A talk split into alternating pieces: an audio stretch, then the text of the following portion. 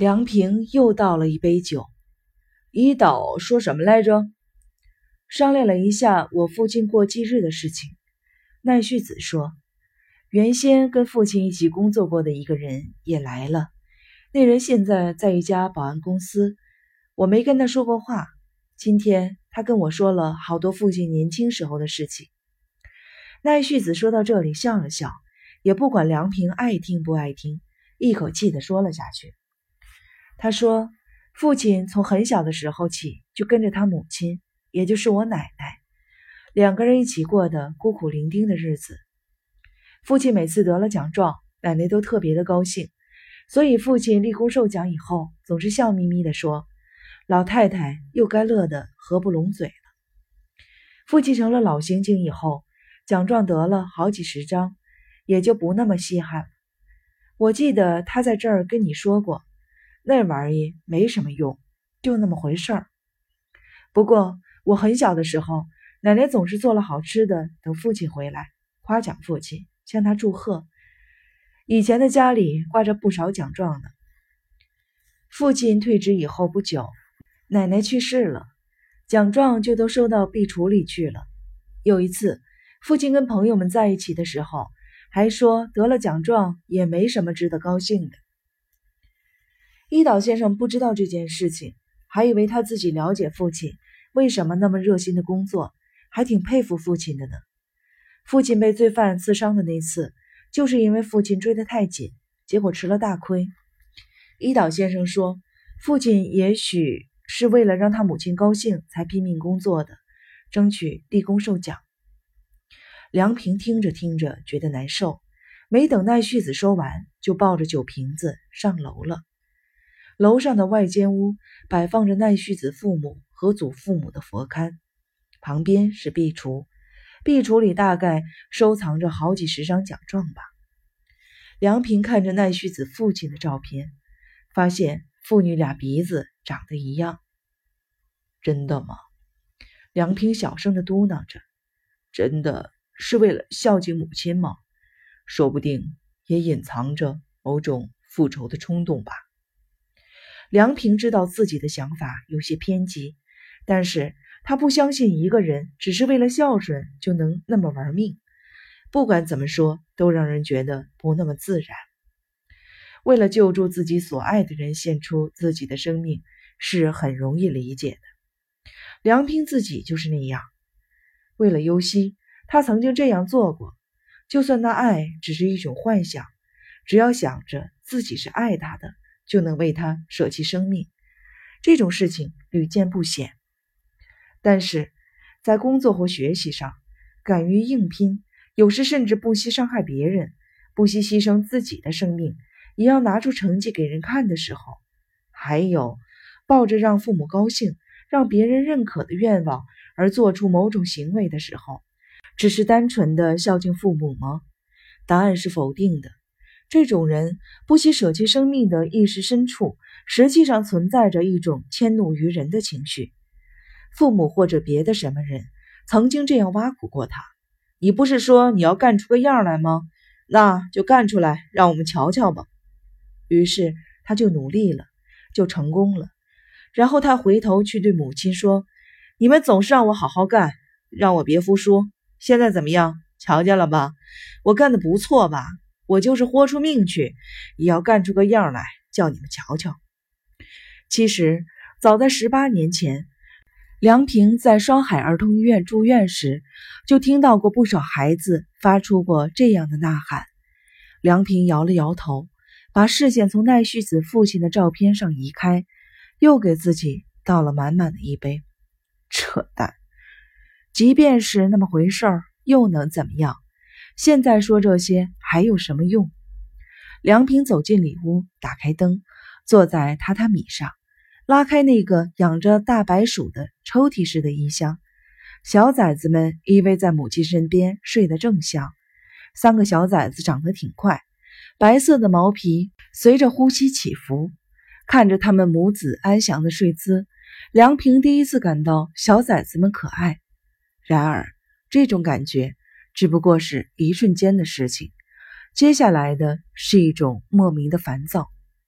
不光你们多么可爱，母亲饿了的时候，还不是随随便便的就把你们给吃了？为什么会产生这种想法？梁平自己都生自己的气。把衣箱恢复原样，梁平合衣睡下，眼前浮现出刚才见过的优希和生一郎的身影。那身影渐渐变成了十二岁时的模样。为什么要见面？梁平喃喃的自己问自己：“为什么来见我？”梁平自己的声音在被酒精麻痹了的脑袋里回响着，渐渐的变成了另一个人的声音：“为什么来见我？为什么都到现在了还来见我？你就那么想折腾我？”八岁那年，梁平被父亲拉着去见两年前跟父亲离了婚的母亲。父亲对梁平说：“你要是想跟着你妈过，你就得装的可怜点死磨硬缠。”为了引起母亲的同情，父亲让梁平穿得又脏又破，把他送到母亲住的公寓前面，嘱咐他一定要多按几次门铃，扭头就走了。开门的是一个裸着上半身的男人，比父亲年轻，头发长长的，个子高高的。看见脏兮兮的梁平，就朝屋里大叫起来。母亲一边扣着衬衣的扣子，一边走了出来。一看是梁平，脸色马上就变了，跟那个男人说是姐姐家的孩子。母亲拉着梁平来到公寓附近的一个小公园里，声色俱厉地问：“为什么来见我？为什么都到现在了还来见我？去折腾折腾他，那个有恋母情节的臭男人！”是不是这样对你说的？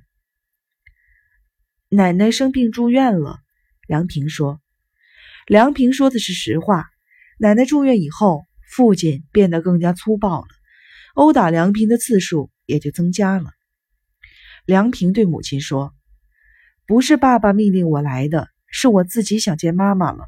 您带我回家吧。”可是母亲却说：“那个老太婆还不死啊！”都是那个臭老太婆惯的，把你父亲惯成一个自私自利的幼稚的男人。什么县政府的公务员，一副自以为了不起的样子，其实肚子里什么都没有，整个一个任性的孩子。我也是太年轻不懂事，经人介绍认识了以后，就被他花言巧语蒙骗了。唉，你也怪可怜的，有那么一个毛孩子似的父亲。您带我回家吧。梁平提心吊胆地说：“一巴掌打在了梁平的脸上。四岁那年，父母打架时，梁平劝架，被打得不可开交的父母撞倒，额头撞在了衣柜角上，缝了好几针。一次挨父亲打，造成头盖骨骨折。母亲一打他，不由得双手捂住了脑袋。讨厌！母亲满脸厌恶地看着梁平。”梁平赶紧把手放下来，妈妈，您打我吧，我不疼。讨厌！母亲大叫了一声，扬起手来，又忍住了。她把手放下，伸到裙子口袋里，掏出一盒烟来。梁平看见他抽一支烟来点着，吓得哆嗦起来。母亲冷笑了一声，把燃着的烟朝梁平的脸上捅了过来。梁平捂着脸蹲下来，母亲咂咂舌头。很不高兴地说：“跟你闹着玩呢，真不识逗。你好好听着啊。”母亲打开了话匣子：“你是偶然生出来的，知道吧？我根本就不想那么早的要孩子，还想多玩几年呢。你那个混蛋爸爸没忍一会儿就漏了，结果就把你给怀上了。我说做了人流吧，不知怎么让那个臭老太婆闻出味儿来了。生了吧，生了吧，就连我的父母都来劝我。”你那混账爸爸也说尽最大的力量来帮我，我信了他们的话，把你生出来了。谁知道你那个混蛋爸爸一点忙都帮不上。老太婆呢，纯粹是把我当成了传宗接代的机器，看我哪儿都不顺眼，一天到晚的挑毛病。我可是想好好心疼你、爱你、养育你来着。你出生的时候没把我疼死，但是我也喜欢的不得了。可是呢？你一到晚上就哭，根本就不让我睡觉。你那个混蛋爸爸呢？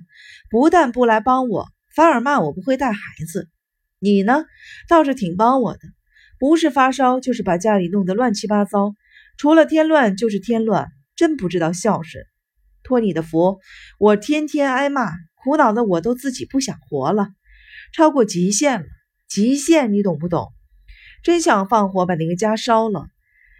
要是你那个混蛋爸爸像个大人，不那么违你奶奶的命试听，也许能好点。不管怎么说，这个社会对女人是不公平的。说什么女人的自我牺牲、精神强是家庭圆满的秘诀，说的多轻松。就这么个世界，说什么这个世界是男人的社会？不对，要我说，这是个孩子的社会。说什么工作辛苦了？其实呢，有工作是一件最幸福的事情。有工作的话，又能赚钱，又能得到很高的评价。要是能有所成就呢？你说高兴的是谁？辛苦是辛苦，可是活着有意义，也能得到人们的认可，难道不是最幸福的事吗？更叫人受不了的是，男人们把老婆当做母亲，撒娇、任性、蛮横无理。所以呢？我选择了自由，我不仅要照顾你，还要照顾你那个混蛋爸爸和那个老太婆。我想问问，我的人生是什么？我也是在我父母的疼爱之下长大的，父母也把我当回事儿呢。我为什么要跑到你们家去挨骂？一切顺着他们呢？童年时代，男女是没有差别的，可以说是完全彻底的平等。年龄长大了，可就不一样了。你呢？也许是社会矛盾的牺牲品，但是我救不了你。解决社会矛盾的责任让我担负起来，我可担负不了。跟你一起生活，两个人都完蛋。你不是有家吗？我是身无分文的被赶了出来，那么好的家，又有爸爸又有奶奶，多好。我给你想了一个让你觉得幸福的好办法。你要是觉得难过了呢，就想想非洲那些连饭都吃不饱的孩子们。你呀，知足吧。那时，梁平不由得哭了。后来，梁平一直为此感到懊悔。母亲看见梁平的眼泪，深深的叹了一口气：“把我忘了吧，这都是为了你好。让那些对男人、对家庭负责到底的女人去当母亲吧。我受够了。生你的时候，肚子那个疼，我以为我活不过来了呢。当母亲的……”受的罪不知道比你多多少倍。电视里有个演员说了，被迫抛弃孩子的母亲要比被抛弃的孩子痛苦好多倍。我也一样啊，我比你要痛苦几十倍、几百倍。将来岁数越大越痛苦，真的，我也很痛苦。母亲流泪了，梁平却没有感觉到她在哭，从眼睛里流出来的，不管什么液体。都叫做泪，母亲落泪了，仅此而已。母亲把梁平一个人扔在公园里，一个人回公寓去了。